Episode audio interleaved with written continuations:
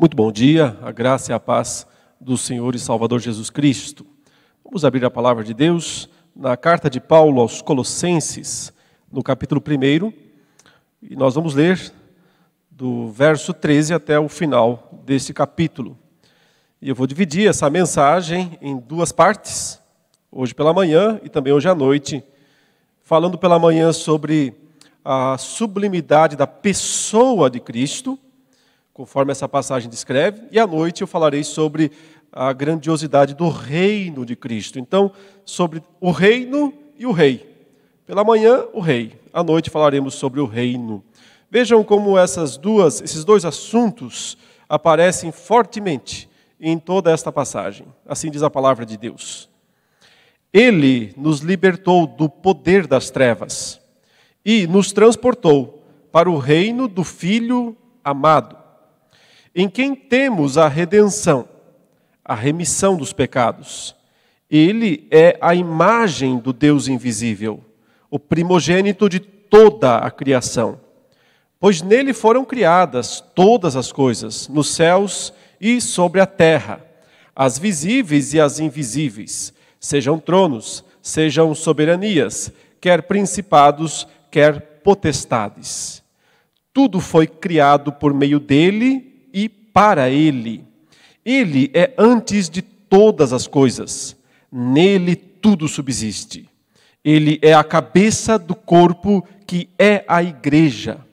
Ele é o princípio, o primogênito dentre os mortos, para ter a primazia em todas as coisas. Porque Deus achou por bem que nele residisse toda a plenitude e que, havendo feito a paz pelo sangue da sua cruz, por meio dele, reconciliasse consigo mesmo todas as coisas, quer sobre a terra, quer nos céus. E vocês, que no passado eram estranhos e inimigos no entendimento pelas obras más que praticavam, Agora, porém, ele os reconciliou no corpo da sua carne, mediante a sua morte, para apresentá-los diante dele santos, inculpáveis e irrepreensíveis. Se é que vocês permanecem na fé, alicerçados e firmes, não se deixando afastar da esperança do evangelho que vocês ouviram e que foi pregado a toda criatura debaixo do céu e do qual eu, Paulo, me tornei ministro. Até aí, meus irmãos, a palavra de Deus. Qual a melhor maneira, vocês acham, de corrigir alguém que está cometendo um erro? Pensemos no caso de uma criança, né? Quando a criança está fazendo algo errado, qual a melhor maneira de corrigi-la? Adultos também, adolescentes, jovens, enfim. Será que é mostrar detalhadamente o erro em si mesmo, ou seja, apontar mais para o erro, focar mais no erro cometido? Ou será que é falar mais claramente sobre o que é certo, enfatizar o que está correto, mostrar o certo? O que corrige melhor, vocês acham? Uma pergunta. Focar no erro ou no acerto? Irmãos, o apóstolo Paulo, como eu disse nas mensagens anteriores, foi informado lá na prisão onde ele estava provavelmente na cidade de Roma, de que a situação na cidade de Colossos, a situação da igreja, lembre-se, né? A situação da igreja lá em Colossos havia se complicado muito.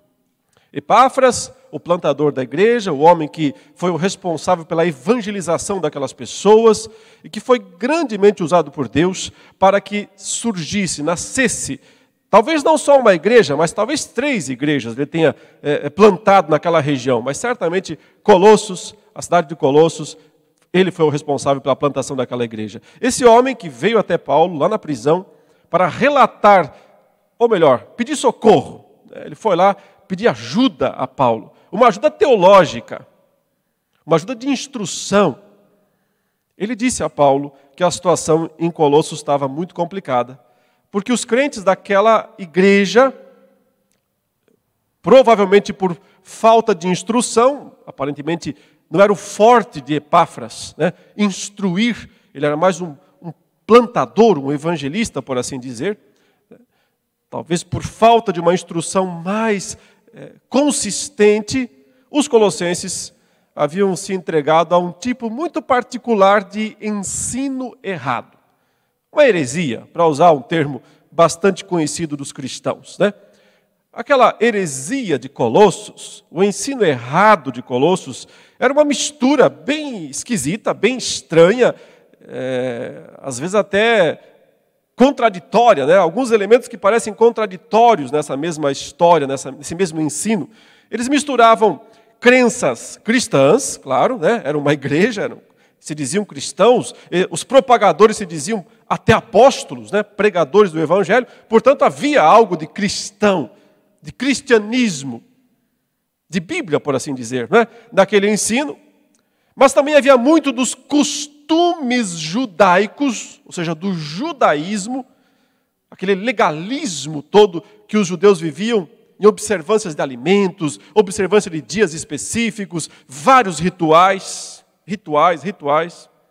E também, e aí que está a novidade, uma mistura com alguns elementos da cultura grega, da filosofia grega, ou melhor, do misticismo grego, que falava muito sobre uh, visões eh, sobrenaturais, encontros com pessoas, uh, personalidades uh, angelicais, e que essas, esses seres, essas entidades, trariam um grande conhecimento para as pessoas, para os crentes. Enfim, essa mistura aí resultou nessa doutrina bastante esquisita, que para nós não faz muito sentido, porque nós vemos em geral as igrejas, né, os cristãos, ou indo para um caminho mais legalista, ou indo para um caminho mais espiritualista. E ambos abandonando o fundamento bíblico, evidentemente. Mas lá em Colossos estava tudo junto e misturado. E as duas coisas estavam funcionando de alguma maneira na mente daquelas pessoas. Um resumo: a doutrina deles dizia o seguinte: você precisa de um conhecimento superior. E esse conhecimento superior só é possível se você tiver um encontro aí com uma personalidade do mundo espiritual. E então ele vai te revelar grandes segredos e na verdade, esses segredos eram: você tem que guardar o sábado, você não pode comer esse tipo de comida, não pode beber aquele tipo de bebida, você tem que cumprir esses rituais aqui e tem que guardar toda essa parafernália religiosa, por assim dizer, eh, lá do judaísmo. Era basicamente isso o que esses eh, grandes iluminados seres espirituais vinham falar para as pessoas eh, naqueles dias. Então, é claro, isso estava desvirtuando a igreja, desencaminhando a igreja, afastando a igreja do que realmente importava, do que é central. E no caso, o que é central? A pessoa de Jesus Cristo. A pessoa e a obra de Jesus Cristo. Então, Paulo escreve, já que Epáfras disse: Me ajuda aí, Paulo, escreve alguma coisa útil para eu poder levar lá né, para os meus queridos discípulos, filhos na fé, lá em Colossos, o apóstolo Paulo faz isso, mas o que ele faz? Como ele corrige o problema? Parte para um debate altamente racional, filosófico, com os colossenses, com os falsos mestres? Não, não nessa carta. Ele até pode, às vezes, fazer isso em outras cartas. Se você observar na carta aos Gálatas, por exemplo, o apóstolo Paulo até discute um pouco mais uh, de uma maneira em tese, né? Ele nunca menciona nominalmente os falsos mestres lá na carta aos Gálatas. Mas ele fala bastante sobre eles indiretamente. Aqui não. Em Colossos, ele sequer os menciona. Ele vai direto ao ponto e ele enfatiza grandemente a pessoa de Cristo, a essência da pessoa de Cristo, a primazia de Cristo sobre tudo e sobre todos.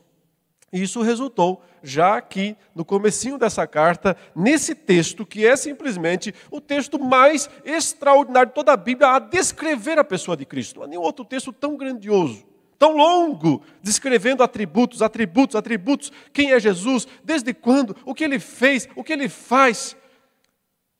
É por isso que tem tanta música né, baseada nesta passagem, tantos hinos, tantos belos cânticos, porque até parece um grande hino, um grande cântico da igreja primitiva, mas na verdade era um ensinamento teológico profundo, inspirado por Deus, revelando quem é Jesus Cristo. Ele como rei. E também, é claro, o reino que ele estabeleceu. Então, irmãos, o método de Paulo aqui é muito interessante, altamente espiritual. Como eu disse, ele não ataca os colossenses, não fica muito tempo desqualificando os falsos pregadores. Ele vai mais ao ponto de dizer quem é Jesus, destacar a pessoa de Jesus Cristo, ajudar os colossenses a entender quem de fato é Jesus. Ele faz isso na carta inteira. Porque me parece que Paulo crê, e eu também creio dessa forma, quem entende de fato quem é Jesus, quem entende a pessoa de Jesus, mas a pessoa de Jesus do modo como é revelado na Bíblia. Quem se contenta com essa revelação, a revelação da pessoa de Jesus de acordo com a Bíblia, não uh, de acordo com uh, elucubrações modernas, espiritualistas, humanistas, etc. Quem se contenta? Quem descobre, primeiro, e se contenta com a revelação da pessoa de Jesus Cristo, como está na Bíblia. Quem se admira por isso? Quem cresce diariamente em admiração por isso, dificilmente vai ser enganado pelos falsos mestres. Dificilmente vai ser enganado pelos tipos enganosos aí que nós temos, sejam antigos, sejam modernos, né, de Cristos ou de evangelhos, que existe, existe evangelho hoje em dia para todo gosto. Mas esse é o ponto complicado mesmo. O Evangelho não é ao gosto do freguês. O Evangelho não é conforme as pessoas querem. O Evangelho não é, a, não é a boa. Veja, o que significa Evangelho? A boa notícia. Mas o Evangelho não é a boa notícia que você quer, ou que qualquer um quer, o que as pessoas querem, porque as boas notícias que as pessoas querem dependem da situação particular delas. Não, o Evangelho é a boa notícia que Deus quer dar, e só tem uma. Não são duas, não são três, não são vinte o Evangelho, não os Evangelhos. O Evangelho disso, o Evangelho daquilo, o Evangelho da libertação, o Evangelho da prosperidade, o Evangelho uh, das minorias, o Evangelho não sei de quê. Não existem esses Evangelhos. Só existe o Evangelho. Não é a boa notícia que os homens querem ouvir. É a boa notícia que Deus quer falar. É muito diferente. Uma coisa é aquilo que nós queremos ouvir, outra coisa é aquilo que Deus quer falar. Então é preciso sim redescobrir o evangelho das Escrituras. E para isso nós temos que entender a pessoa de Cristo conforme a Bíblia, porque só então nós entenderemos também a sua obra, o seu reino ou o evangelho. Como eu disse, nós temos aqui nesta passagem, especificamente, uma das mais impressionantes declarações cristológicas, ou eu poderia dizer também cristocêntricas, né? mostrando Jesus como o centro de todas as coisas em toda a Escritura. Vejam, Paulo concluiu o versículo 12, conforme eu enfatizei na mensagem anterior, dizendo que o verdadeiro conhecimento não era aquele lá que os, eh, as entidades podiam trazer ou que os mestres legalistas tinham para transmitir, mas é aquele conhecimento que Deus nos dá através de Cristo e que nos faz ser gratos a Deus, porque Ele nos tornou, como ele diz ali, qualificados né, para receber uma herança. A herança futura, ele chama a herança dos santos na luz. Agora no verso 13, Paulo avança essa explicação, dizendo que nós agora fazemos parte de um reino. Nós antes estávamos debaixo da autoridade ou do poder. Eu falarei mais sobre isso à noite, quando eu vou descrever a natureza do reino de Cristo. Agora eu quero ficar mais na descrição da pessoa de Cristo, na pessoa do rei. Mas já posso antecipar, né, dizendo que esse reino que está aqui descrito, o reino do seu filho amado, né, é um reino redentivo é é um reino de resgate, é um reino, é um reino de libertação de pecados. Nós fomos, como ele diz aqui, né, libertados do poder. A palavra grega aqui é autoridade, da autoridade das trevas. Por que, é que nós estávamos debaixo dessa autoridade das trevas? Nós temos que meditar mais na próxima mensagem. Mas o fato é que estávamos. Mas fomos resgatados dessa autoridade, poder, domínio, império, como também a tradução Almeida atualizada diz, das trevas. E agora estamos transportados, transplantados, por assim dizer, para o reino do seu filho amado. Assim como os israelitas que foram arrancados do Egito, de uma autoridade, de um poder, de um reino opressor, e foram levados para o, o reino de Deus, nós também temos essa, esse transplante, por assim dizer. Saímos de um local, espiritualmente falando, e fomos transportados para um outro local. Mas tudo isso graças a este que é a pessoa central desse reino, que é o próprio Rei, o Senhor Jesus, o Rei dos Reis. Entender aqui a pessoa do Rei é ainda mais importante do que entender a, o próprio reino. Porque esse reino não existe sem o Rei, não é um reino qualquer. Ele é totalmente dependente do Rei, que é Jesus Cristo. Então nós temos que, antes de tudo, entender quem é Jesus. Quem é o Senhor. E então, irmãos, nós temos aqui, até o verso 18, pelo menos cinco grandes descrições a respeito de Jesus e de seu senhorio. Veja, a primeira expressão que Paulo usa aqui é: Ele é a imagem do Deus invisível. Ele é a imagem do Deus invisível. Ou seja, ele é a parte visível, por assim dizer, do Deus invisível. Note, o que significa dizer que Deus é invisível? O apóstolo Paulo escreveu a Timóteo, lá na sua primeira carta, né, capítulo 6, verso 16, que Deus é o único que possui imortalidade e que ele habita em luz inacessível, a quem homem algum jamais viu e nem é capaz de ver. Deus habita em luz inacessível, a quem homem algum jamais viu, nem é capaz de ver. Mas esse Deus, que habita nessa luz inacessível, impossível ao ser humano contemplar, decidiu se fazer carne e habitar entre nós.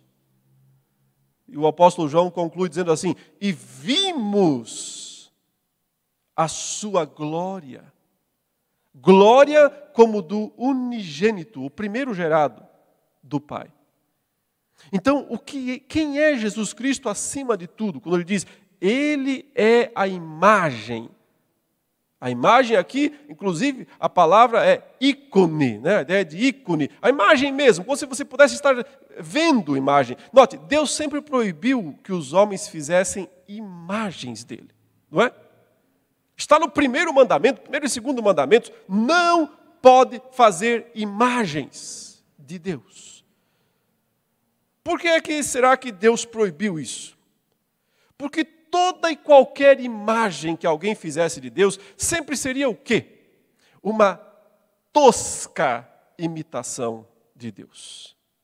Toda e qualquer imagem que alguém tentasse construir para representar a Deus sempre seria uma péssima, imperfeita, terrível, diminuidora, né?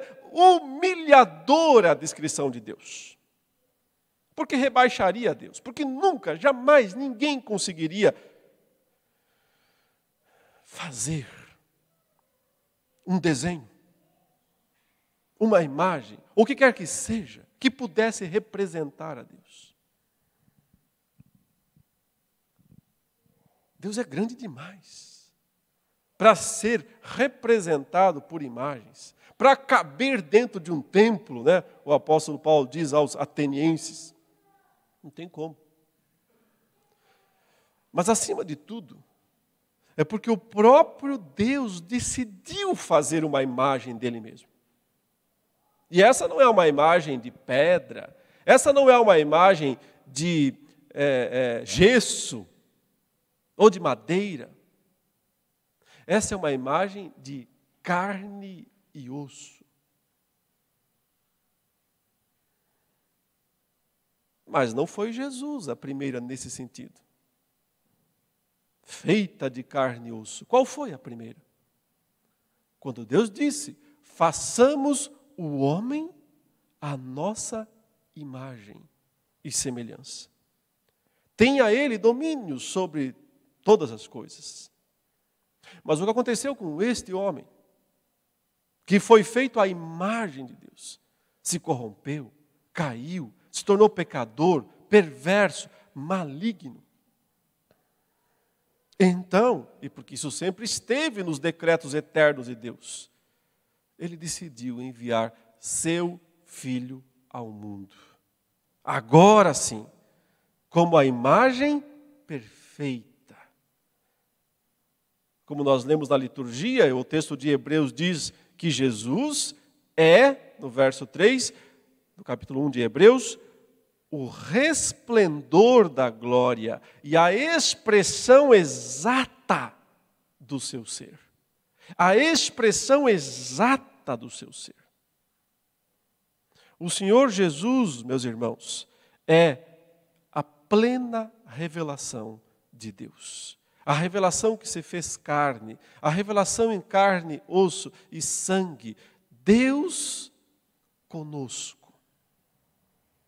Deus na terra, Deus entre nós. Vejam, nós estamos no, no, no mês do Natal, onde relembramos, comemoramos o nascimento de Jesus. O nascimento de Jesus é o momento sublime né, da revelação. Quando o Senhor se revelou em carne, se mostrou em glória, mesmo que diminuída, oculta, mas é glória visível. É o que pode ser visto. Por isso, Jesus, eu posso resumir o, o primeiro grande atributo de Cristo nesse, nesse senhorio que ele exerce, quando Paulo vai dizendo que ele é o Senhor sobre tantas coisas, ele é o Senhor da revelação. Só existe revelação porque Jesus existe, porque Jesus se fez carne, porque Jesus veio aqui e mostrou para nós quem é Deus.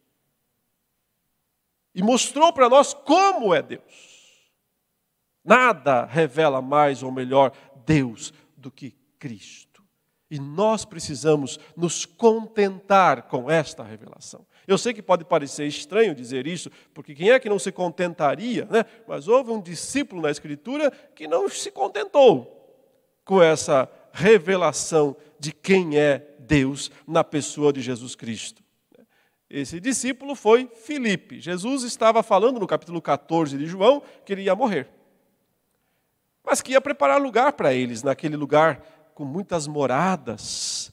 E ele disse para eles: Olha, eu vou para esse lugar, né, preparar mansões para vocês, depois eu venho, busco vocês, então fiquem em paz.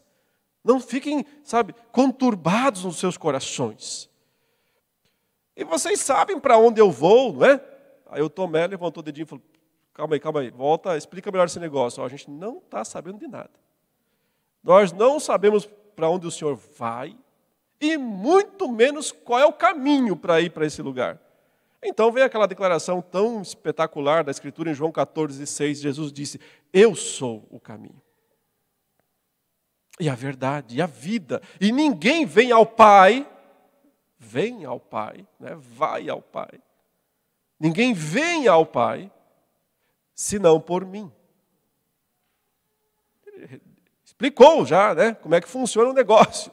Mas aí, né, o outro discípulo, Felipe, disse: Então o Senhor é, faz o seguinte, Jesus. Olha, mostra-nos o Pai. E isso nos basta. Quer resolver tudo? Quer tirar nossas dúvidas? Quer deixar tudo pacífico, tudo em paz? Mostra o Pai. Sei lá, não tem uma selfie com ele aí para mostrar para a gente? O Senhor e o Pai? Abre aqui um telão no céu. E a gente olha lá e enxerga o Pai. Oh, o Pai! Está lá o Pai. Ou nos leva lá para o céu para ver o Pai. Ou traz o Pai aqui na terra e mostra. Não sei o que o Felipe queria. Mas ele queria alguma coisa realmente inusitada. Mostra-nos o Pai. E isso nos basta.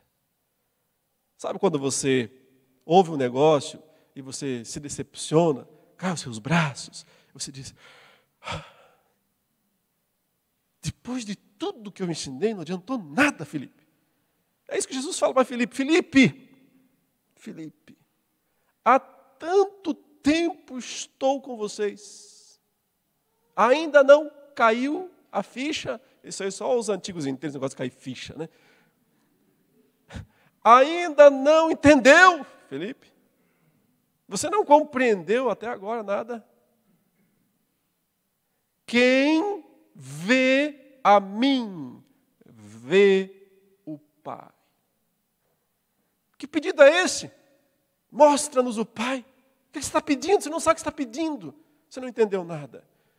Quem vê a mim, vê o Pai. Por isso Jesus é o Senhor da revelação, porque Ele é a imagem do Deus invisível. Ele é o único Deus que pode ser visto. Não dá para ver outro. Somente Jesus Cristo. E isso tem que nos bastar. Não tem isso de mostra-nos o Pai, isso nos basta. Tem que ser que bom que nós vemos Cristo. Isso nos basta. Se Jesus não basta para você, Felipe moderno, você não entendeu nada a respeito do Pai e do Filho. Mesmo já estando tanto tempo com o Senhor. Ele é o Senhor da revelação. Ele revela a pessoa do Pai. Ele sempre fez isso, sabe? Todas as vezes que Deus apareceu no Antigo Testamento, mesmo antes de Jesus se encarnar, mesmo antes de se tornar homem, corpo, carne, nascer em Belém, antes disso, lá no Antigo Testamento, todas as vezes que Deus apareceu, não foi o Pai. Todas as vezes que Deus apareceu, foi o Filho. Foi Jesus, o único Deus que pode ser visto João diz isso com todas as letras. No capítulo 1, verso 18: Ninguém jamais viu a Deus. O Deus único gerado, o Deus unigênito, que está com o Pai, é quem o revelou. Se ninguém jamais viu a Deus, o que, que foi visto no Antigo Testamento? O Deus unigênito. A pessoa de Cristo, antes de se tornar carne, antes de se encarnar, Ele é quem revela a Deus. E por que que Paulo está falando isso para os colossenses? Porque eles estão buscando outras revelações. Porque eles estão achando que existem outras revelações importantes. E Paulo está dizendo: não tem nada melhor do que Cristo. Contente-se. É até um contrassenso, é até absurdo falar isso, mas é isso. Contente-se com Cristo. Se você não se contenta com Cristo, coisa melhor você não vai ter. Só pode ter coisa pior. Melhor que Cristo, não tem. Ele é a imagem do Deus invisível o Senhor da revelação. Mas ele é mais do que isso, né? O texto continua: o primogênito de toda a criação. Pois nele, diz o verso 16, foram criadas todas as coisas, nos céus e sobre a terra, as invisíveis e as, e as visíveis, ou vice-versa. Sejam tronos, sejam soberanias, quer principados, quer potestades, tudo foi criado por meio dele e para ele. Então veja, essa primeira, essa última frase do verso 15, né? O primogênito de toda a criação. Literalmente aqui é o irmão mais velho, como se fosse o primeiro gerado. Isso não significa que o Senhor Jesus foi criado pelo Pai em algum momento, como um pai humano que em algum momento gera um filho. Esse filho, o pai humano, quando ele gera um filho, certo? É, esse filho não existia antes. Ele só passa a existir a partir da geração. Embora Jesus seja o filho do Pai, que é Deus, mas ele não foi gerado a partir de uma data, daqui para frente. Mesmo que você pudesse recuar lá, na, lá, no tempo passado, milhares, centenas de milhares, milhões, bilhões de anos, trilhões de anos, ah, há cinco trilhões de anos atrás, Jesus foi gerado. Você poderia dizer, é velho, né? É muito velho. Não, Jesus não é velho, Jesus é eterno, é diferente. Porque ele sempre existiu. E sempre existiu como filho. Ou seja, sempre existiu como filho gerado do Pai. Por isso ele é chamado primogênito, primeiro gerado. Não porque ele começou em algum momento da história a ser gerado, mas porque ele eternamente é o gerado do Pai. O primogênito de toda a criação. E aqui primogênito quer dizer porque ele é o primeiro de todos, ele é o herdeiro de todas as coisas, o dono de todas as coisas, porque tudo foi feito, veja, tudo foi criado por meio dele, ele é um instrumento criador, ele é a palavra criadora. Você volte a Gênesis 1 e você vê como é que Deus criou o mundo. Falando.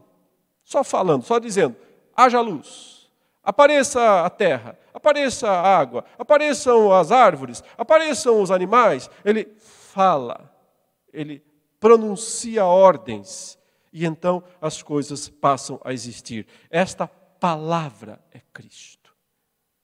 Por isso ele é chamado de a palavra de Deus, ou o verbo de Deus, né? João capítulo 1, ele é o verbo, a palavra criadora. Por isso todas as coisas foram feitas por meio dele. Porque se Deus não dissesse haja luz, não haveria nada. É a palavra que cria. Ele é a palavra eterna. Que em algum momento, como João 14, 1,14 diz, o verbo, a palavra, se fez carne. E habitou entre nós e vimos a sua glória, como Paulo diz, eh, João diz. A glória do unigênito do Pai. Então ele é o instrumento através do qual todas as coisas foram feitas, mas também ele é o objetivo de todas as coisas serem feitas, porque ele diz: tudo foi criado por meio dele e para ele. O pai criou tudo para dar ao filho, para agradar ao filho. É por isso que o termo primeiro aqui é tão importante. O primeiro de toda a criação. O Senhor, então, né? O Senhor de toda a criação. Veja, vejam o que é, quais as coisas que foram feitas por meio dele e para ele. Ele fala: todas as coisas. Todas as coisas. Onde? Nos céus. O que tem nos céus? Não sabemos. Não fazemos a mínima ideia da grandeza dos céus. Interessante que ele não diz no céu, é plural, nos céus. Os, os hebreus, né, o conceito bíblico é de que não tem um céu só. São muitos lugares, os céus. Jesus disse: Na casa do meu pai há muitas moradas, não tem uma só há muitas moradas. Nós não temos noção da grandeza do céu, do tamanho do céu, do número de habitantes, os que habitam no céu, né, como Apocalipse 12 diz: regozijai-vos, vocês que habitam nos céus. centenas de milhares, de milhões, milhões de milhões, milhares de milhares de criaturas, de anjos, de tudo que é tipo, tudo que é natureza, tudo que é grandeza, rodeiam o trono de Deus em Apocalipse 5. E o texto diz aqui: todas as coisas foram criadas por meio dele e para ele nos céus e também na terra. E aqui, só aqui já tem mais de 6 bilhões de homens. Mas quantas formigas tem, eu não faço a mínima ideia. Ou quantos pardais, ou quantos passarinhos, mas lembre-se, né, que Jesus disse: não cai um pardal em terra sem o positivo. Pode cair do meu Pai tudo foi criado nos céus e sobre a terra. Vejam o que ele diz mais: as visíveis e as invisíveis. Sim, porque não existe só não existem só as coisas visíveis. As coisas visíveis são muito numerosas, mas elas não completam a existência das coisas. Tem as invisíveis. E pelo modo como ele declara aqui, o mundo invisível é maior do que o mundo visível. E tudo foi feito por ele e para ele. Sejam tronos, estão esses tronos? Subentende-se reis aqui, tronos. Não parecem ser só os humanos, existem tronos nesse mundo. Mas aqui ele está falando de todos os tronos. No mundo espiritual, sejam soberanias, quer principados, quer potestades. Olha esses últimos, esses últimos dois termos aqui: predominantemente negativos esses dois termos. Né? Principados e potestades. Lembra de quem? Demônios. Demônios terríveis, perversos, poderosos. Ora, pertencem a quem? Quem é o Senhor de tudo e de todos? Quem é o Criador de todas as coisas? nos céus e sobre a terra? Cristo.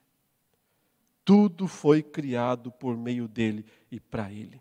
Por isso ele é o Senhor da criação. Mas Paulo avança aqui, no verso 17, ele diz: Ele é antes de todas as coisas, nele tudo subsiste. Eu já disse, ele é o Senhor da revelação, ele é o Senhor da criação e agora eu posso avançar para mais um termo teológico aqui que você vai entender. Ele também é o Senhor da providência. Providência é um conceito teológico da fé reformada, da teologia reformada, que diz o seguinte: é, alguém tem que controlar esse mundo todo, senão ele vai ladeira abaixo. Alguém tem que administrar todo esse universo, senão, por que é que os planetas não se batem tão facilmente? Por que é que tudo funciona de maneira bastante é, é, equilibrada, né? apesar da queda, apesar da corrupção do pecado e tudo mais, que existe no mundo. Apesar do maldita é a terra por tua causa, até que as coisas ainda funcionam razoavelmente bem neste mundo. Mas, é, na verdade, quando ele fala assim, ele é antes de todas as coisas, ele é o primeiro de todas as coisas, nele tudo subsiste, essa palavra subsiste, o termo original, o termo grego quer dizer assim, fica em pé. E fica em pé é, é, de maneira conjunta. Tudo fica em pé por causa dele. Então, uma coisa é você fazer, criar um objeto. Mas uma coisa ainda tão importante ou necessária é você manter esse objeto. Você não pode só fazer um carro. Você tem que manter esse carro. Você tem que ter manutenção dele para ele durar. Esse processo de manutenção de toda a criação, a gente chama de providência. E adivinhe quem é responsável por esse processo? Cristo. Ele é o Senhor também da providência. Ele não é só o instrumento da criação, ele é também o instrumento da manutenção. Ele faz todas as coisas ficarem em pé. Mantém todas juntas em pé. Até o fim dos tempos.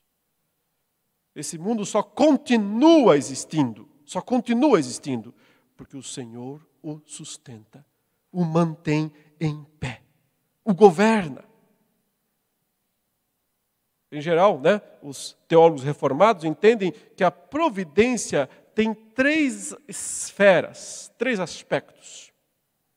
Nós falamos em governo, nós falamos em preservação e nós falamos também em concorrência ou concursos. E se você já fez aula na escola dominical aqui esse ano, você sabe do que essas coisas são. Porque isso já foi estudado, mas é um assunto que sempre precisa ser relembrado, evidentemente. Ele governa todas as coisas porque ele é o rei de todas as coisas.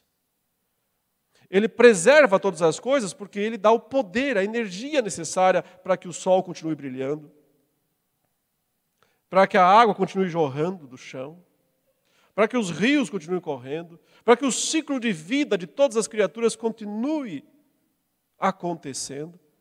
Alguns salmos são tão interessantes, né? também aquela parte em que Deus fala com Jó, no capítulo 38 eh, a 42 do seu livro, o modo como Deus organiza a criação.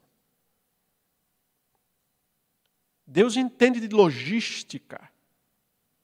E o grande argumento de Deus para Jó é esse: está dizendo, Jó, quem que é o responsável pela logística de toda a criação? Você ou eu? Se sou eu, meu caro, então baixa a bola aí e confia em mim, né? O que é melhor? Você ficar brigando, discutindo comigo porque você não entende o modo como eu administro a criação? Ou é melhor você se aquietar aí, ficar em paz e saber que eu sei o que eu estou fazendo? Se o Senhor é quem mantém tudo em pé, sustenta tudo aquilo que ele criou. Temos que saber entender. E isso é ser crente, sabe? Ser crente, o que é ter fé? É confiar, não é? É confiar que Deus sabe o que faz, é confiar que Deus sabe o que está fazendo, que Deus tem cuidado, que Ele sabe para onde levar essa que parece muitas vezes uma locomotiva desgovernada. Sim, o mundo parece muitas vezes uma locomotiva desgovernada, mas não é. Tem piloto, tem piloto nessa história. Tem quem comanda o volante, sim. E quem faz isso é Cristo. E ele faz isso através de todas as coisas. Através dos atos maus dos homens maus, através dos atos bons dos homens maus, através dos atos maus dos homens bons, através dos atos bons dos homens bons. Ele faz isso através de todos os atos. Tudo contribui, todas as coisas cooperam. É isso que Paulo fala em Romanos 8, 28. Todas as coisas cooperam para o bem daqueles que amam a Deus. Não é porque elas cooperam por si mesmas, elas só podem cooperar se tiver alguém fazendo elas cooperarem. Se tiver alguém com as rédeas nas mãos, as rédeas desse bicho brabo que é o ser humano, cabeçudo, escoiciante que é o ser humano, tem que ter alguém com as rédeas. Tem que ter alguém controlando os acontecimentos desse mundo. Não significa controle, não significa anulação. Ele não anula as ações humanas, ele não anula a responsabilidade humana, ele não risca a liberdade humana, ele comanda a liberdade humana. E leva todas as coisas para o seu fim apropriado. A construção não acabou, é por isso que às vezes nós olhamos para ela e ficamos dizendo assim: o que, que vai sair dessa construção? Eu ando por aí, vejo alguns prédios inacabados e digo: hum, não parece que vai acabar muito bem. Uns três anos depois você volta lá e está um prédio maravilhoso, cheio de espelhos, né? Lindo. Você diz: como é que eles colocaram esses espelhos ali? O mundo é assim agora, uma construção ainda inacabada por Deus. Você é isso também, né? Deus não concluiu ainda a boa obra que ele começou em nós. Então, muitas vezes, olha para a sua vida, olha para a minha vida, olha para o mundo, o que, que aparece? Um prédio cheio de pontos estranhos, esquisitos. Não parece fazer sentido. Espere. Confie. Aguarde. Um dia você verá: eis que faço novos céus e nova terra. Quando você olhar para aquele lugar, você vai dizer: agora eu entendi. Um belo dia, do nada, você vai, sabe, se olhar no espelho e não vai se assustar mais. É, um belo dia você vai despertar e vai se olhar no espelho e vai dizer: Gostei. Que trabalho bem feito. Que corpo glorioso que eu acabei de receber pela ressurreição dos mortos. Oh, não tem mais dor. Oh, não tem mais sofrimento. Não tem mais pecado, não tem mais queda. Mas só vai chegar lá porque Ele é poderoso para sustentar você em pé. Até lá. Ele é poderoso para manter você em pé, porque Ele é poderoso para manter todas as coisas em pé. Nele tudo subsiste. E em quarto lugar, irmãos, e eu finalizo com essa descrição, ele diz: Ele é a cabeça do corpo que é a igreja, no verso 18. Ele é a cabeça do corpo que é a igreja. Ou seja, eu ainda vou precisar abordar mais um ponto aqui, mas resumindo aqui, você já sabe. Ele é o Senhor da redenção. Porque ao morrer pelos pecados do seu povo, ao subir aos céus, ressuscitou e subiu aos céus e se assentou à destra de Deus, ele se tornou o cabeça do corpo que é a igreja. É aqui de verdade como é que o reino funciona, por isso que eu não vou me deter muito nessa declaração. Quero falar mais sobre o funcionamento do reino à noite. Mas você já sabe aqui que só existe esse reino porque existe o rei. O reino depende do rei. O corpo depende da cabeça. O crente depende de Cristo.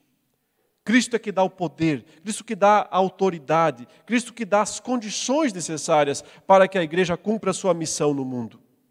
Porque Ele é também aquele que morreu pelos pecados. Portanto, Ele é o Senhor da redenção do corpo de Cristo, do corpo que é a igreja. Ele é o Senhor da revelação, porque é a imagem do Deus invisível. Ele é o Senhor da criação, porque todas as coisas foram criadas por Ele, para Ele, por meio dele. Ele é o Senhor da providência, porque Ele é que mantém tudo em pé. Mas Ele é o Senhor da redenção, o Senhor que redime o seu povo, o Senhor que sustenta o seu povo, que dá vida ao seu povo, como o corpo recebe vida da cabeça. Ele próprio usou a ilustração, né? De uma árvore. Ele disse: Eu sou a videira verdadeira e vocês são os ramos. Como é que o ramo subsiste? Como é que o ramo sobrevive? Porque está ligado à videira. Desligado, ele seca e morre. Ligado à videira, ele produz frutos. Mas a última declaração, ainda aqui no verso 18, é: Ele é o princípio, o primogênito dentre os mortos, para ter a primazia em todas as coisas. Veja, o que significa primogênito dentre os mortos? O irmão mais velho de todos os ressuscitados. É isso que significa. O irmão mais velho, primogênito é isso, o irmão mais velho, de todos os que ressuscitam. Ora, ninguém ressuscitou ainda, aparentemente. Não nesse mundo, não temos pessoas ressuscitadas aqui neste mundo. Talvez tenha no céu, mas aqui nesse mundo não tem. Aqui nesse mundo só tem pessoas que vivem e os mortos, os vivos e os mortos. Nesse mundo não tem ainda ressuscitados. Aqui nesse mundo não, fisicamente não. Mas uma pessoa já ressuscitou. E aqui, ressurreição não são aquelas ressurreições que aconteceram, por exemplo, no Antigo Testamento, ou mesmo durante o ministério de Jesus e dos apóstolos, em que pessoas que morreram voltaram à vida, mas morreram depois de novo. Lázaro, o grande caso, o grande caso. Lázaro não está vivo até hoje, sabia? Não, não dá para achar Lázaro por aí. Ele está morto. Mas ele não ressuscitou? Sim, não ressuscitou com o corpo glorioso. não ressuscitou com um corpo imortal. Ele voltou ao mesmo corpo. Por isso morreu algum tempo depois. Não sabemos quanto tempo, anos, décadas, sei lá, mas morreu. Então, até agora, neste mundo, apenas uma pessoa foi vista ressuscitada para nunca mais morrer. Quem? Jesus. Por isso ele é o irmão mais velho. Mas se tem um irmão mais velho é porque tem irmãos mais novos. E quem são os mais novos? Você é o caçulinha aí. Todos nós somos os irmãos mais novos de Jesus, porque todos nós ressuscitaremos também. E teremos aquele corpo lá que vai ser legal olhar no espelho e dizer: esse sim. O corpo glorioso da ressurreição. Mas não sei se você está entendendo a comparação que Paulo está fazendo aqui. Porque ele disse agora há pouco que Jesus é o primogênito de toda a criação, não é?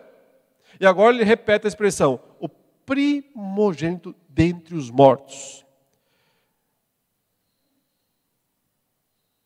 Primeiro, o primeiro da criação, o primeiro dentre os mortos. Como é que a gente pode comparar essas duas coisas? Podemos dizer o seguinte: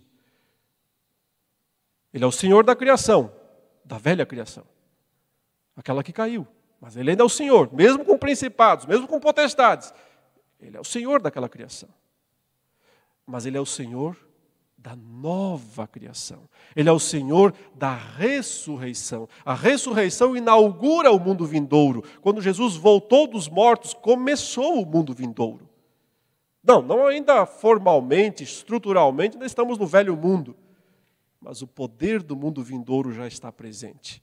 E agora ele se manifesta quando as pessoas se convertem, quando nascem de novo, porque isso já é uma ressurreição espiritual, é verdade mas já é o mundo vindouro, presente aqui, agora. Por quê? Porque tem rei nessa história, porque tem chefe nessa história, porque tem senhor nessa história. Ele é o senhor do mundo vindouro, ele é o senhor da nova criação, ele é o senhor do mundo por vir. E aqui fechou os cinco senhorios de Cristo em Colossenses: o senhor da revelação, o senhor da criação o Senhor da providência, o Senhor da redenção e o Senhor da consumação. O Senhor do mundo vindouro já apareceu. Ele é o primeiro do mundo antigo, mas também é o primeiro do mundo vindouro. O primeiro da nova verdadeira era, que não está por começar, que já começou quando ele voltou dos mortos mas que se consumará naquele dia em que você acordar e perceber que tem um novo corpo. E perceber que não há mais pecado, não há mais imperfeições, não há mais essas limitações da queda presentes na sua vida, como existem agora. Mas aprenda a ver um pouco disso tudo, mesmo agora. Porque se ele é tudo isso, e ele é tudo isso, e se ele está exatamente agora em você, presente em você, então, Paulo estaria dizendo aos Colossenses: vocês estão correndo atrás do quê, hein? Vocês estão atrás de novidade aí por quê? Onde vocês acham que vocês vão encontrar ensino mais importante que isso? E essas revelações que vocês estão procurando aí, para que, que servem? Se a pessoa de Cristo é o que vocês de fato precisam. Aprendamos, meus irmãos, a não repetir o erro de Filipe. Nos dê alguma coisa a mais aí, Senhor, e isso nos basta. Aprendamos a dizer: Senhor Jesus, o Senhor nos basta. Vamos orar? Senhor, nós te exaltamos nesta manhã pela grandeza da tua pessoa.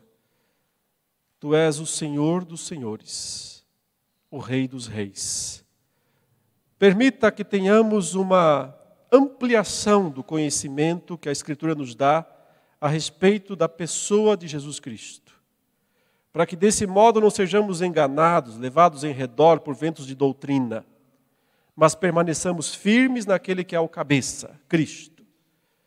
E assim crescendo a cada dia mais em ação de graças, em adoração e louvor ao teu nome, sejamos testemunhas vivas do poder, da glória, da majestade de Jesus Cristo. Para a honra e glória do teu nome, em nome de Jesus. Amém.